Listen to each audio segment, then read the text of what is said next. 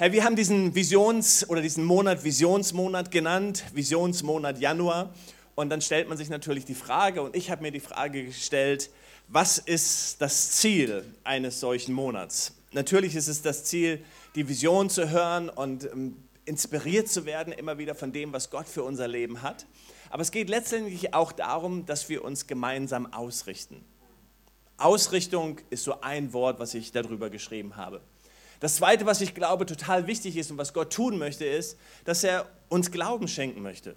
Glauben ist so wichtig und wir werden später heute noch etwas darüber hören. Das Dritte, was wichtig ist, dass wir hören, horchen.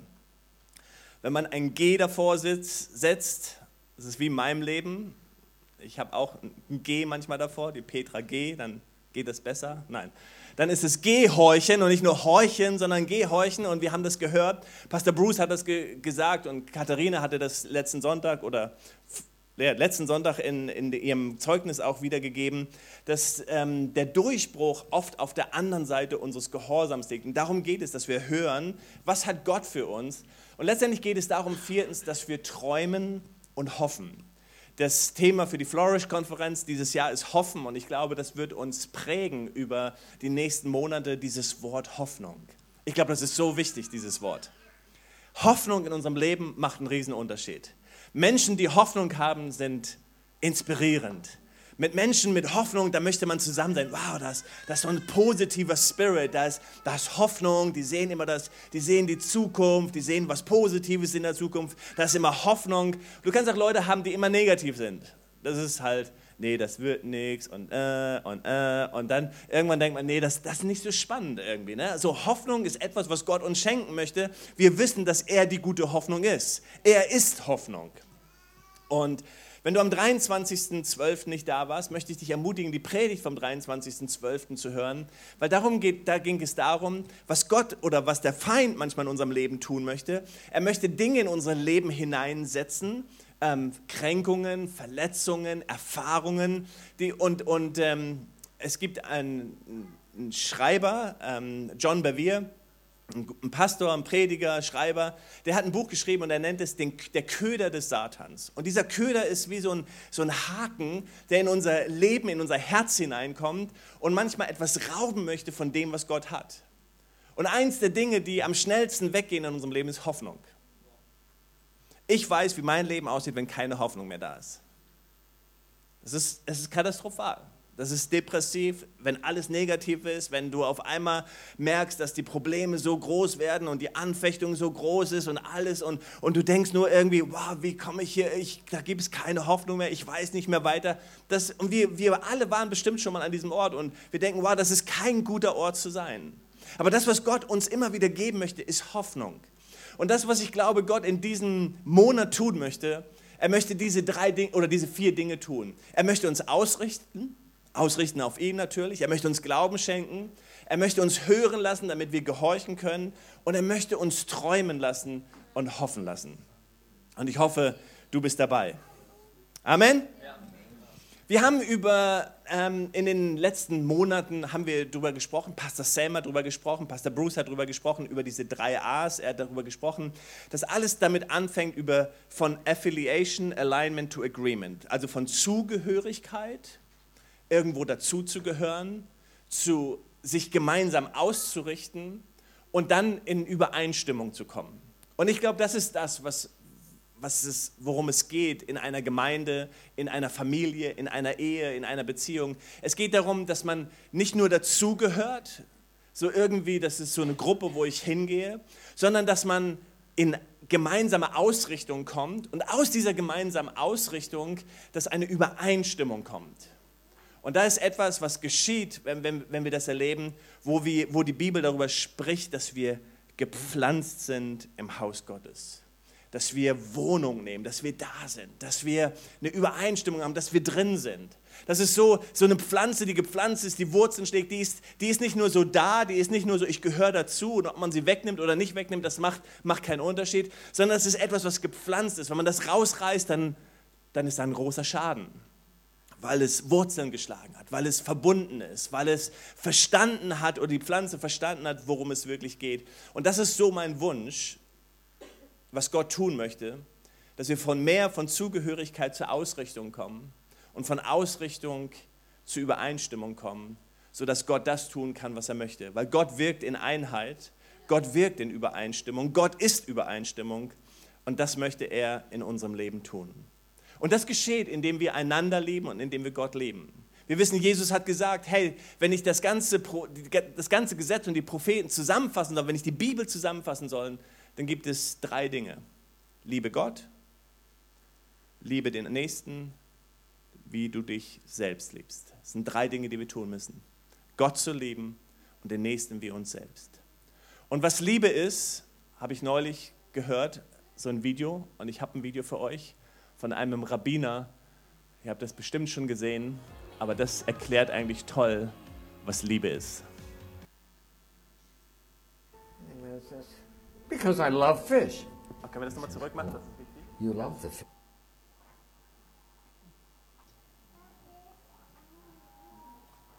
That's why you took it out of the water and killed it and boiled it. He said, Don't tell me you love the fish. You love yourself. And because the fish tastes good to you, therefore you took it out of the water and killed it and boiled it. So much of what is love, right, is fish love. Right? And so, young couple falls in love. Young man and young woman fall in love. What does that mean?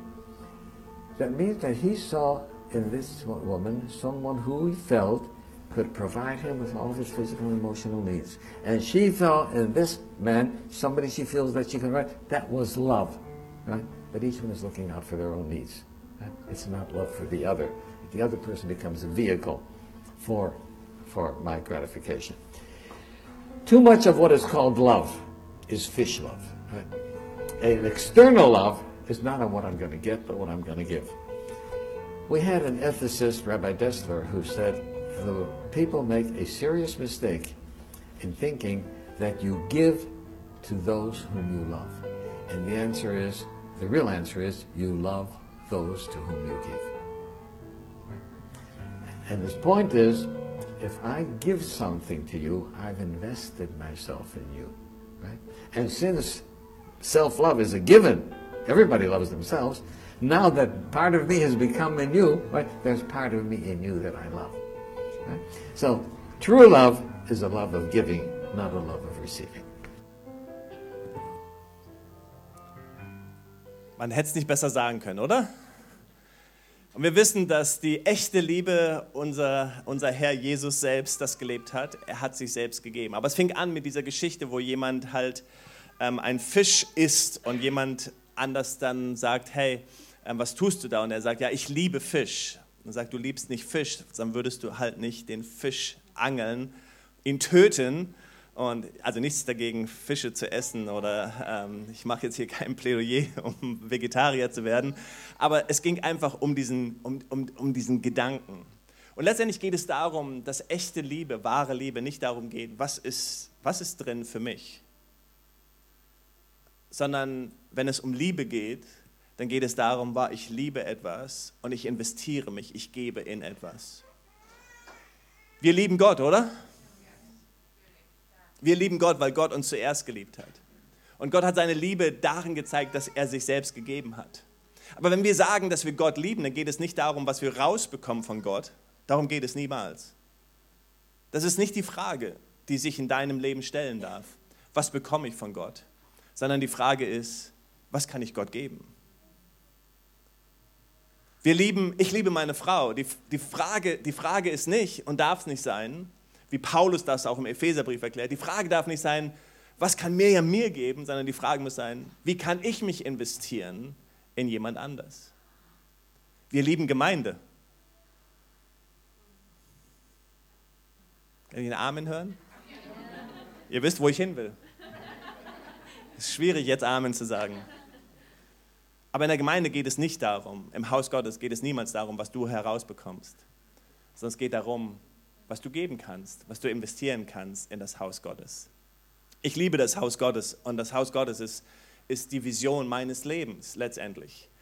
Es ist, es ist der Auftrag meines Lebens, das zu bauen, was Gott liebt. Gott liebt seine Braut, er wartet nur darauf, seine Braut zu sich zu holen, seine Gemeinde zu sich zu holen. Dieser, die, der Bräutigam, der, der Ausschau hält nach dieser Braut. Er wartet darauf. Und, und, und, und, und Gott liebt es so sehr, wenn, wenn Gemeinden gegründet werden, wenn Gemeinden gebaut werden, wenn Menschen zum Glauben kommen, wenn Menschen sich investieren. Das ist das Herz Gottes. Wenn du, wenn du irgendwas wissen möchtest, was das Herz Gottes ist, das Herz Gottes schlägt für Gemeinde. Und weil es natürlich für Gemeinde schlägt, schlägt es immer für den Menschen. Es schlägt immer für jeden einzelnen Menschen, der gepflanzt ist in sein Haus. Aber das Großartige ist, dass Gott eine Vision hat für jeden von uns, für jeden Einzelnen. Gott, Gott ist ein Gott, der sich Gedanken gemacht hat über jeden Einzelnen von uns. Und für jeden Einzelnen von uns hat er eine Vision, hat er einen Plan, hat er Gedanken. Ist das nicht großartig? Psalm 139, wo steht, dass er jeden Tag unseres Lebens in seinem Buch geschrieben hat. Gottes Gedanken für unser Leben sind gut. Für jeden Einzelnen von uns, wenn, wenn du Gott fragst, wird Gott sagen, ich habe gute Gedanken für dein Leben. Ich habe gute Absichten für dein Leben. Ich habe mir Gedanken aufgeschrieben. Gott ist, wenn du, wenn, du, wenn du fastest und betest, was du herausfinden wirst, ist, dass Gott gute Gedanken und gute Pläne, gute Absichten für dein Leben hat. Das ist großartig. Aber Gott hat auch eine Vision, die größer ist als ich. Gott hat eine Vision, die größer ist als nur die Vision Jürgen Eisen. Gott hat eine Vision, die heißt, Gott hat einen Gedanken für, für die Stadt Berlin. Gott hat Gedanken für, für unser Land. Gott hat Gedanken für Europa. Gott hat Gedanken für diese Welt. Gott hat Gedanken für seine ganze Schöpfung. Und deswegen ist meine Vision, mein mein Teil, das, was Gott für mich hat, Teil von dem Großen, was Gott dazu hat. Deswegen ist unsere Vision, dass wir Menschen durch den Glauben an Jesus Christus für das Leben ausrüsten wollen. Wir wollen Menschen helfen, diese Vision zu finden für ihr Leben. Und wie wir das heute bei Hannah und Lukas gesehen haben, es gibt nichts Größeres, als wenn Menschen auf einmal entdecken, das ist das, wozu Gott mich berufen hat. Und dazu will ich mein Leben einsetzen. Es ist wunderbar, dass wir Leute im, im Lobpreisteam haben und in verschiedenen Diensten unserer Gemeinde haben, die einfach sagen, das ist meine Vision, das ist mein Dienst. Damit kann ich das tun, was Gott möchte. Gott möchte diese Welt erretten, oder? Und Gott hat mir eine Vision gegeben, vielleicht im Lobpreisteam zu sein und damit kann ich meinen Beitrag leisten, meine, meine Sache hineinzugeben, um diese große Vision, die Gott für uns alle hat, ähm, zu leben. Wir brauchen Menschen, die diese Vision leben, ihre eigene, das, was Gott ihnen gegeben hat, und die das Haus lieben und einen Unterschied machen wollen. Und dazu erstens, darum geht es heute Morgen, brauchen wir Glauben. Glauben. In Lukas 18, Vers 8 gibt es eine Geschichte, die Jesus erzählt und erzählt diese Geschichte von der Witwe, die vor diesem ungerechten Richter tritt und immer wieder vor ihn tritt und, und um ihr Recht kämpft und sie ihr Recht nicht bekommt und sie tritt wieder vor ihn und sie kämpft um ihr Recht. Und, und am Ende sagt Jesus, hey, sie wird ihr Recht bekommen. Und dann sagt er, ich sage euch, er wird dafür sorgen, dass sie schnell zu ihrem Recht kommt, dieser ungerechte Richter. Aber dann sagt Jesus, aber wird der Menschensohn, wenn er kommt auf der Erde, solch einen Glauben finden? Wird Gott finden? Wird Gott bei Equippers Menschen finden? Die Frage, die ich heute stelle. Wird er Menschen finden, die sagen, wow, wir beten 21 Tage, wir lassen nicht los, wir treten vor unseren Gott, wir haben einen Glauben und eine Überzeugung und wir klopfen an und wir lassen nicht los. Gott, bis du dich bewegst. Oder sind wir so, wow, das ist nicht ganz so, wie ich mir das vorgestellt habe. Ich glaube, es gibt auch eine andere Gemeinde, die schon Gebäude hat. Ich wollte schon immer mal, ich wollte schon immer mal einen Dienst machen ähm, für, für, für, für, für Leute ähm, auf der Straße und oh, Equippers bietet das nicht an. Ich, ich finde eine Gemeinde, wo es diesen Dienst gibt. Oh, meine Kinder, die brauchen echt einen anderen, die, die brauchen mehr, mehr, viel mehr Leben und so. Ich, ich glaube, ich finde eine Gemeinde, wo es das gibt. Oh, wäre das nicht schön, irgendetwas zu finden, wo, wo finanziell schon Überfluss ist in der Gemeinde, wo schon über Generationen was aufgebaut worden ist? Und wir nicht so kämpfen müssen mit diesen banalen, einfachen Dingen. Oh, gibt, es, gibt es Menschen, die Glauben haben, eine Überzeugung haben, wie die Witwe, von der Jesus erzählt als Gleichnis, die vor Gott treten und sagen, Gott. Gibt es einen Caleb und eine Esther, die vor Gott treten und sagen, Gott, gib uns Potsdam. Warum verlässt man Warum verlässt man eine Gemeinde, ein Gehalt, zieht um in eine Stadt, von der die neueste Untersuchung zeigt, dass es in der ganzen Stadt 3000 religiöse Menschen gibt? in der ganzen Stadt 3000 religiöse Menschen gibt. Davon wenig, die, die, die bekehrt sind und wiedergeborene Christen sind. Warum zieht man in eine Stadt, um eine Gemeinde zu gründen? Nicht wegen des Geldes. Das weiß ich. Nein, aus Glauben. Gott, wir klopfen an, wir lassen nicht los. Gott, wir haben Überzeugung, wir haben Glauben. Wir haben Glauben, dass du unser Leben dazu gebrauchst, einen Unterschied zu machen, die Stadt Potsdam zu verändern. Warum sind wir nach Berlin gekommen? Warum ist Equippers entstanden? Weil wir den Glauben haben, dass eine Gemeinde einen Unterschied machen. Aber es ist eine Überzeugung. Ich habe eine Überzeugung, dass jeder von uns einen Unterschied machen kann in der Phase oder in, in dem Milieu, wo Gott uns gepflanzt hat. In Römer 10, Vers 17 heißt es, wie wir gesehen haben, setzt der Glaube das Hören der Botschaft von Christus voraus. Wir brauchen den Glauben. Der Glaube kommt aus der Predigt, heißt es in einer anderen Übersetzung. Hebräer 11, Vers 1. Was ist denn der Glaube? Es ist ein Rechnen mit der Erfüllung dessen, worauf man hofft, ein Überzeugtsein von der Wirklichkeit unsichtbarer Dinge. Es ist noch nicht da. Equippers ist noch nicht da, wo ich mir das vorstelle. Noch lange nicht. Noch lange nicht von dem, was wir geträumt haben oder gesehen haben. Und bestimmt nicht von dem, wovon du träumst. Und Gemeinde ist noch nicht da. Aber wir haben einen Glauben, weil wir etwas sehen, in der Wirklichkeit, im geistlichen Auge sehen, was noch gar nicht da ist. Das ist Glaube. In Hebräer 11, Vers 6 heißt es, und ohne Glauben ist es unmöglich, Gott zu gefallen. Wer zu Gott kommen will, muss glauben, dass es ihn gibt und dass er die belohnt, die ihn aufrichtig suchen. 2. Korinther 5, 6 bis 7 heißt es, deshalb kann nichts und niemand uns unsere Zuversicht nehmen. Halleluja, come on.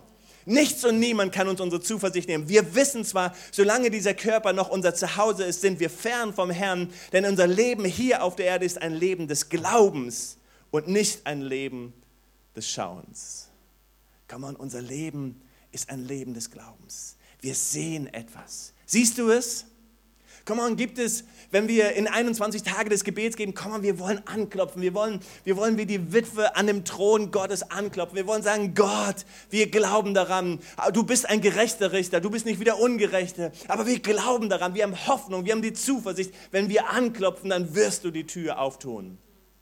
Ich habe Zuversicht, dass Gott unser Gebet erhört.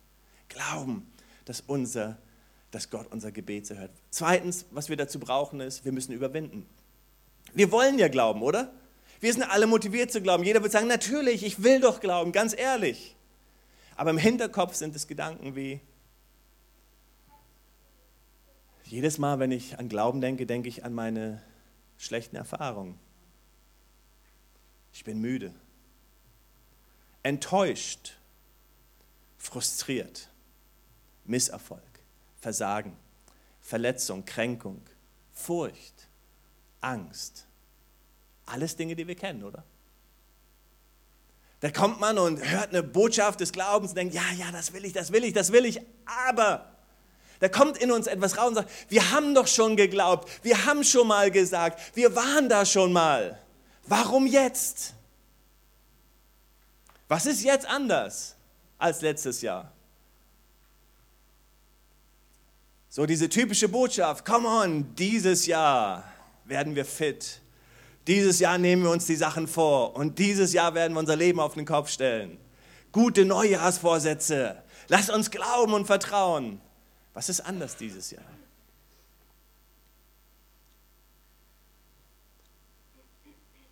Da kommt jemand zu Jesus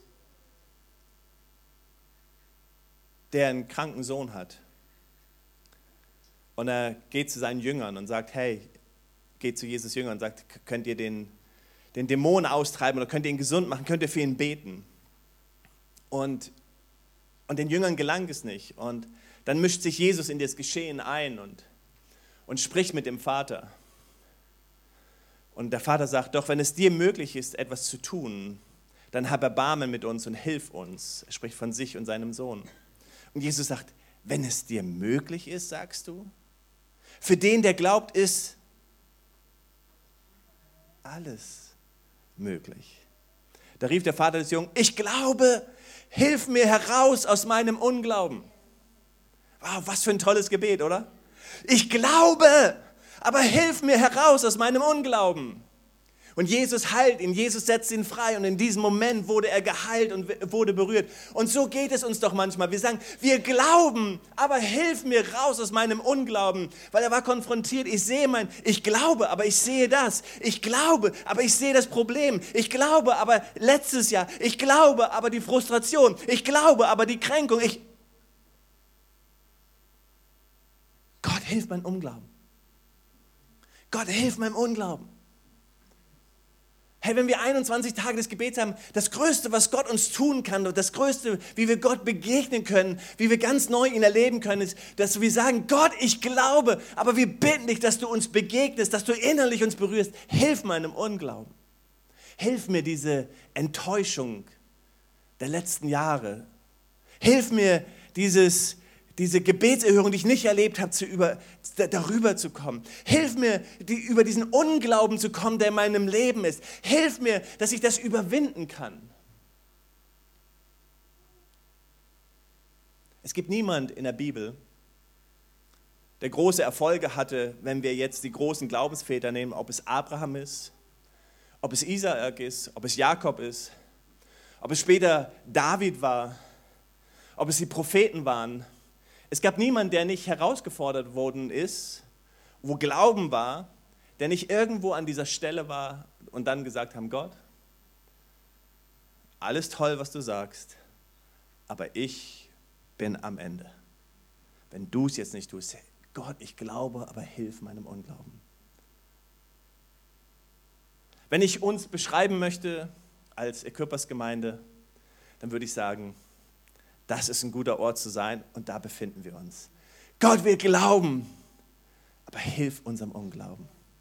Wir wollen unseren Unglauben überwinden. Hey, wir, wir sehen, wir haben Glauben, wir haben Glauben für die Zukunft, wir glauben an ein Gebäude, wir glauben, dass du mit uns bist. Wir haben Wunder nach Wunder gesehen, wir haben Dinge gesehen, wir haben finanzielle Wunder gesehen in den letzten neun Jahren. Wir haben jedes Jahr großartige Dinge erlebt, unglaubliche Dinge erlebt. Aber wir haben auch andere Dinge erlebt. Wir haben Enttäuschung erlebt. Wir haben Gebetsantworten erlebt oder beziehungsweise wir haben Mangel, Mangel an Gebetsantworten erlebt. Wir haben Dinge erlebt, wo wir gesagt haben, Gott, warum ist das so? Warum ist das so schwierig? Wir befinden uns genau da, wo unsere großen Glaubensväter sich befunden haben. Die Frage ist, kannst du und willst du es Gott erlauben, dass er überwindet in deinem Leben. Dass er überwindet. Dass du sagen kannst, Gott, ich pack mal mein Selbst, mein Fisch zur Seite, Fischglaube. Und es geht nicht darum, sondern Gott, ich sage, begegne mir neu und schenk mir Glauben.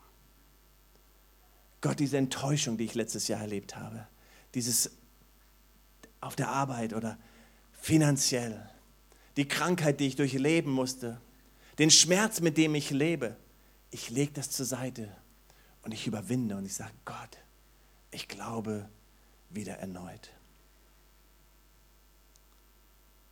Ist es möglich für Gott, in dein Leben hineinzuwirken, dass du sagst, wie wir das heute gesungen haben, und tu es nochmal.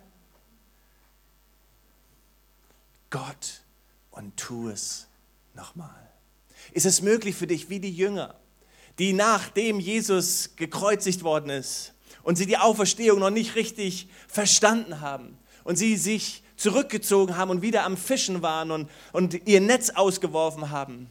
Und Jesus sagt, hey, werft eure Netze auf der anderen Seite aus. Ist es dir möglich, dein Netz nochmal auszuwerfen und zu sagen, Gott, ich vertraue dir ganz neu. Ich möchte überwinden. Hier nochmal meine Ermutigung, die Predigt vom 23. anzuhören, weil es eine enorme Geschichte meines Lebens ist. Und das ist die Geschichte, Verletzung und Kränkung zu überwinden, damit Gott neue Dinge in meinem Leben tun kann. Und wenn ich das nicht immer wieder neu erlebe und immer wieder neu von Gott berührt werde, kann ich weder hier vorne stehen und predigen, ich könnte nicht andere Dinge tun, die ich tue, weil es wichtig ist, dass Gott immer wieder mein Herz berührt und heilt. sodass sie sagen können, Gott, aus tiefstem Herzen, ich vertraue dir. Ich möchte nirgends, nir, irgendwann in meinem Leben, möchte ich irgendwie vor Menschen stehen und irgendetwas sagen, was ich nicht glaube. Das wäre das Schlimmste, wenn wir anfangen zu predigen, wovon wir nicht überzeugt sind. Wenn ich sage, ich glaube, dass Gott ein Gebäude uns schenken wird. Ich glaube, dass Gott gnädig ist und barmherzig ist. Ich glaube, dass wir Wunder erleben werden. Dann tue ich das aus tiefstem Herzen und ich glaube das. Ich spüre, dass Gott es tun möchte. Aber Gott muss mich berühren. Ich muss überwinden. Kränkung überwinden, Verletzung überwinden, Enttäuschung überwinden, Frustration überwinden. Deswegen ist es wichtig, dass wir zurückschauen. Drittens heißt zurückschauen, aber richtig. Psalm 78 ist ein Psalm, der heißt Gottes Wege mit seinem Volk. Ein großartiger Psalm. Wir, wir können ihn nicht ganz lesen, aber ich werde viele Stücke davon lesen. Ähm, was macht die Zeit? Oh. Der Herr, es gibt eine Stelle in der Bibel, wo die Zeit angehalten worden, wurde. Dafür beten wir jetzt. Psalm 78, Gottes Wege mit seinem Volk. Und es ist unglaublich, weil in, die, in, diesem Psalm wird die Geschichte des Volkes Israel so ein bisschen dargestellt. Und ich, und ich lese uns hier mal ein paar Verse, weil sie, sie sind einfach großartig. Und ich lese hier aus der neuen Genfer Übersetzung. Da heißt es, ein kunstvoll gestaltetes Lied. Höre mein Volk auf meine Weisung. Habt ein offenes Ohr für meine Worte. Sprüche der Weisheit will ich vortragen. Ich will verkünden, was seit grauer, seit grauer Vorzeit verborgen war, was wir gehört und erfahren haben und was unsere Väter uns erzählt haben. Das wollen auch wir unseren Kindern nicht vorenthalten. Denen, die nach uns kommen, wollen wir von den großen Taten des Herrn erzählen, von seiner Macht und von den Wundern, die er vollbracht hat. Für die Nachkommen Jakobs hat er Verordnungen erlassen, die seinen Willen bezeugen. Ja, für ganz Israel hat er Gesetze aufgestellt. Unsere Vorfahren befahl er sie ihren Kindern weiter weiterzugeben. Denn die ganze Nachwelt soll gut Bescheid darüber wissen. Alle, die später geboren würden, sollten immer wieder bereit sein, es ihren Kindern zu erzählen. So würden sie alle ihr Vertrauen auf, auf, ihr Vertrauen auf Gott setzen und seine großen Taten nicht vergessen. Ja, dann würden sie nach seinen Geboten leben. Auf keinen Fall sollten sie für ihre Vorfahren werden, die sich immer wieder voll Trotz gegen Gott auflehnten. Eine Generation, deren Herz nie ganz Gott gehörte und die ihm nie treu war. Die Männer vom Stamm Ephraim, gut gerüstete Bogenschützen, sind am entscheidenden Kampftag zurückgewichen.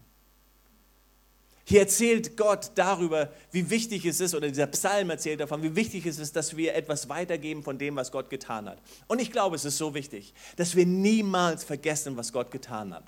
Und wenn ich zurückschaue, ich habe das in den letzten Monaten oft getan, wenn ich von 2009, 2010 und 11 und 12, unser Einzug in die Blissestraße, unser Auszug aus dem Hotel und, und all die Segnungen, die wir erlebt haben und die Wunder, die Gott getan hat, wie Gott uns manchmal 10.000 Euro geschenkt hat. Als wir eingezogen sind, haben wir 50.000 Euro bekommen, um uns Technik, Equipment zu kaufen, was schon ein bisschen in die Jahre gekommen ist, aber das war 2010 und wir wurden einfach gesegnet. Dann 28.000 Euro, die uns erlassen worden sind. Es sind Segnungen und Segnungen. Und ich will darüber erzählen, wie großartig Gott ist und wie großartig Gott uns gesegnet hat. Gott ist einfach fantastisch.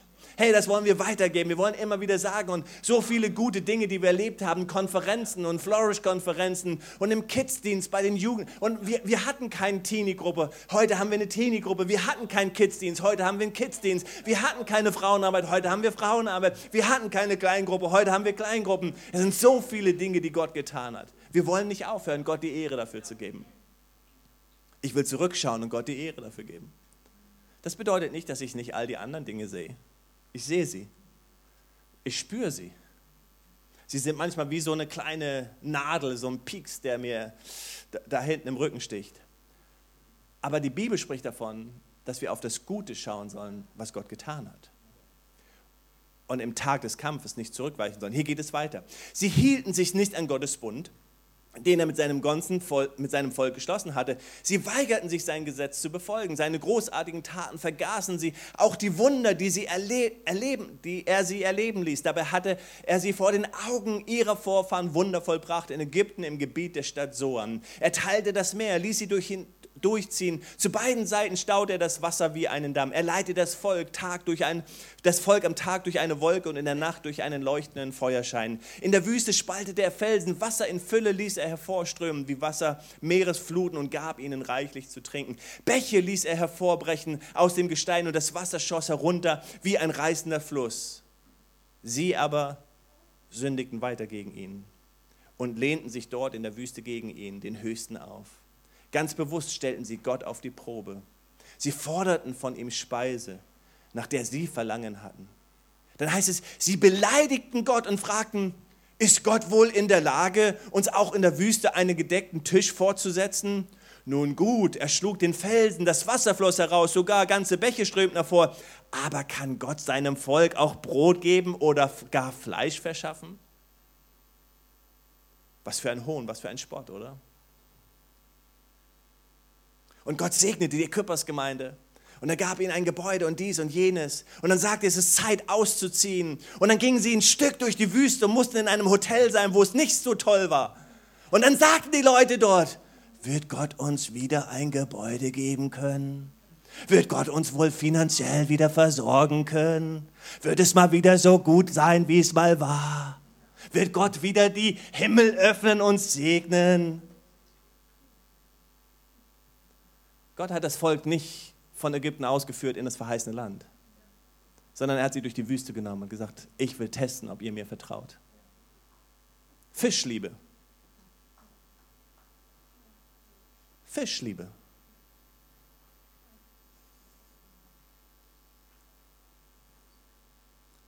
Und trotzdem gab er den Wolken über ihn ein Befehl. Ja, öffnete die Türen des Himmels. Gottes Gnade so.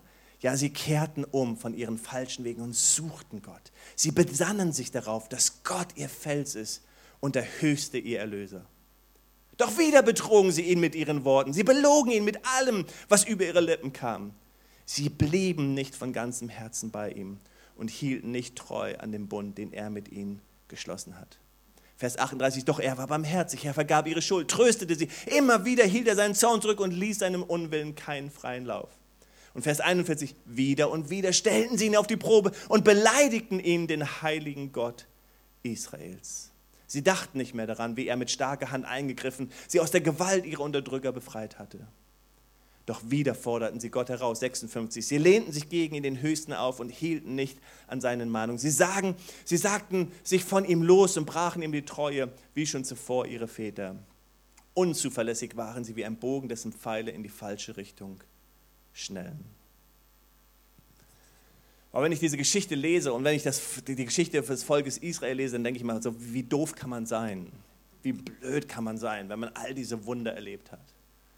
Und dann denke ich immer an mein Leben. Denke mal, wie oft Gott mir, wie oft ich dann da stand und gepredigt habe und gesagt habe, wow, wie gut Gott ist und wie Gott uns 30.000 Euro geschenkt hat und wie Gott das gemacht hat und jenes gemacht hat und wir predigen und wir sagen, wow, Gott ist groß und Gott ist großartig. Und im nächsten Moment, wo es nicht so gut läuft, dann merke ich, wie mein Herz zusammensackt und ich auf einmal merke, oh, Gott, ich glaube, aber hilf meinem Unglauben. Hilf mir. Es fällt mir gerade echt schwer, in dieser Sache dir zu vertrauen. Wir kennen das alle, oder? Wir haben die tollsten Sachen erlebt und mit Gott erlebt und wir sind durch, durch, durch, durch, durch Feuer mit ihm gegangen und wir haben Dinge erlebt und dann kommt so eine blöde Sache auf der Arbeit oder finanziell irgendwie so und unser Herz sackt zusammen und wir denken, Gott, es fällt mir so schwer. Hilf meinem Unglauben. Es ist okay, dass wir ganz ehrlich sind zu Gott. Mein letzter Gedanke, mein letzter Punkt, und ich, ich jage durch, ist, ähm, aber ich muss so abschließen, weil ich kann so nicht aufhören jetzt. Heißt, Gott zu vertrauen und Glauben an Gott zu haben, Vertrauen zu haben. In Paulus sagt es so in Philippa 4, 10 bis 13, ich habe mich aber im Herrn sehr gefreut, dass ihr endlich einmal wieder aufgelebt seid, meiner zu gedenken, worauf eigentlich auch Bedarf wart und ihr hattet keine Gelegenheit. Nicht, dass ich des Mangels wegen sage, denn ich habe gelernt, mich darin zu begnügen, worin ich bin, sowohl erniedrigt zu sein, weiß ich, keine Fischliebe, echte Liebe, weiß ich, Überfluss zu haben, weiß ich, In jedes und allen bin ich eingeweiht, sowohl satt zu sein als zu hungern, sowohl Überfluss zu haben als auch Mangel zu sein. Alles vermag ich in dem, der mich kräftig. Come on, Küppers, alles vermögen wir in dem. Hey, das ist okay, ein bisschen Hunger zu leiden. Es ist sogar Teil des Evangeliums, Hunger zu leiden. Es ist sogar Teil des Evangeliums, Verfolgung zu leiden. Es ist sogar Teil des Evangeliums, Mangel zu haben. Es ist okay, durch die Wüste zu gehen. Es ist Teil des Evangeliums, durch die Wüste zu gehen. Es ist nur nicht Teil des Evangeliums, in der Wüste sein Zelt aufzuschlagen. Sondern wir wollen uns für Stabilität an Jesus lehnen. Psalm 112, Halleluja, glücklich ist der Mann, der den Herrn fürchtet, der große Freude an seinen Geboten hat. Denn in Ewigkeit wird er nicht wanken. Zum ewigen Andenken wird er Gerechte sein. Er wird sich nicht fürchten vor böser Nachricht. Come on. Fest ist sein Herz, es vertraut auf den Herrn, beständig ist sein Herz, er fürchtet sich nicht, bis er heruntersieht auf seine Bedränger. Komm on, beständig ist sein Herz.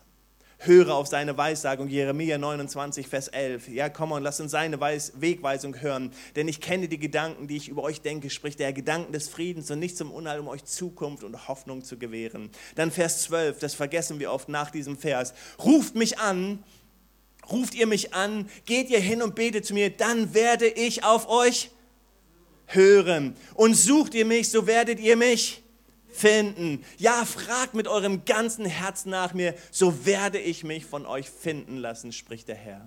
Psalm 46, Vers 2, der letzte Vers. Gott ist unsere Zuflucht, unsere Stärke, als Beistand in Nöten reichlich zu finden. Darum fürchten wir uns nicht, wenn auch die Erde erbebte und die Berge mitten ins Meer wankten. Es geht darum, Gott zu vertrauen. Das, was Gott möchte und das, wozu, wo, wie Gott uns führt. Er führt uns durch die Wüste dein Leben, und wenn du nicht in der Wüste gerade bist, dann danke Gott dafür, dass du nicht in der Wüste bist. Aber irgendwann wirst du wieder in der Wüste sein. Und dann geht es darum zu sagen, Gott, ich vertraue dir. Du hast mir vorher geholfen, du wirst mir wieder helfen. Gott, ich glaube, hilf meinem Unglauben. Hey, als Gemeinde, es geht darum, dass wir uns ausrichten. Aber das Erste, was wir tun wollen, wir wollen uns auf ihn ausrichten. Wir wollen sagen, Gott, wir vertrauen dir. Gott, wir wollen sagen, wir glauben, dass du einen guten Weg hast. Wir glauben, dass du gut bist. Du bist großartig. Du bist großartig in unserem persönlichen Leben, aber du bist großartig für uns. Gott war großartig in der Vergangenheit, Gott wird großartig in der Zukunft sein. Aber das, was er will, ist keine Fischliebe. Es ist nicht dieses, ach, ist mir gerade zu kompliziert. Ist gerade zu schwierig.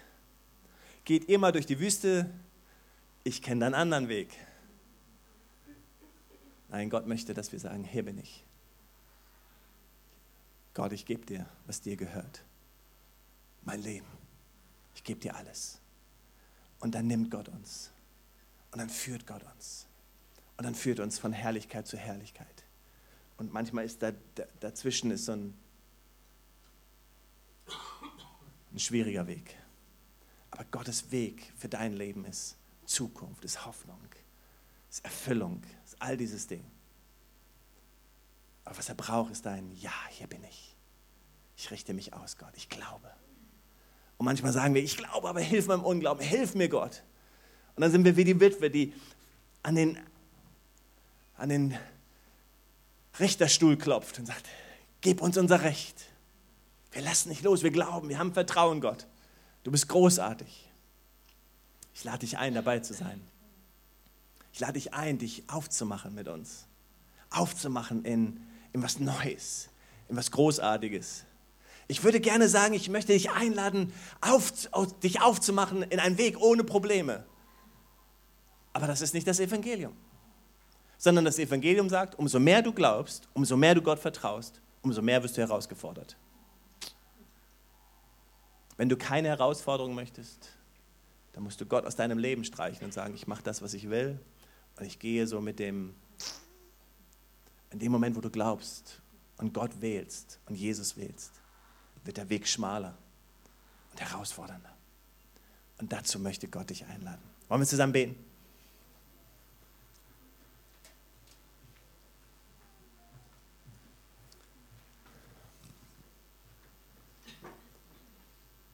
Wie wäre es, wenn wir gemeinsam aufstehen, unseren Gottesdienst so abschließen heute Morgen?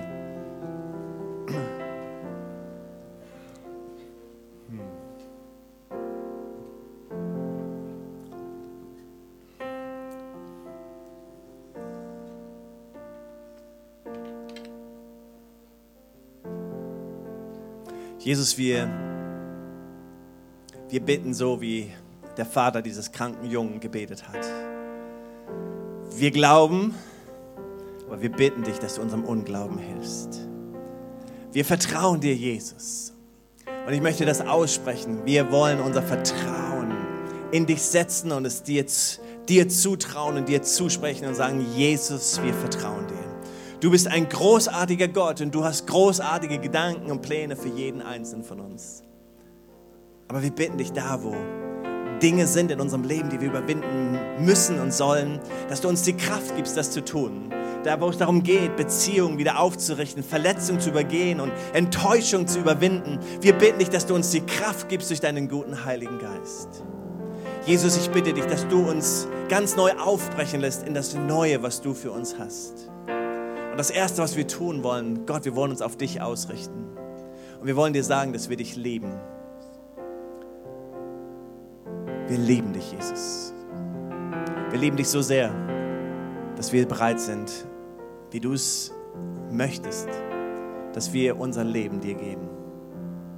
Alles, was wir sind, alles, was wir haben, alles, was du uns gegeben hast, das gehört dir, Jesus.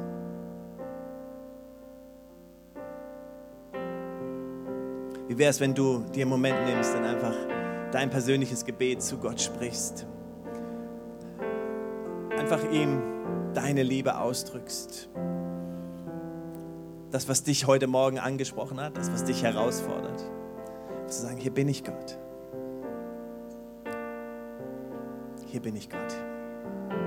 Ich möchte glauben, hilf beim Unglauben. Im Namen Jesus, im Namen Jesus.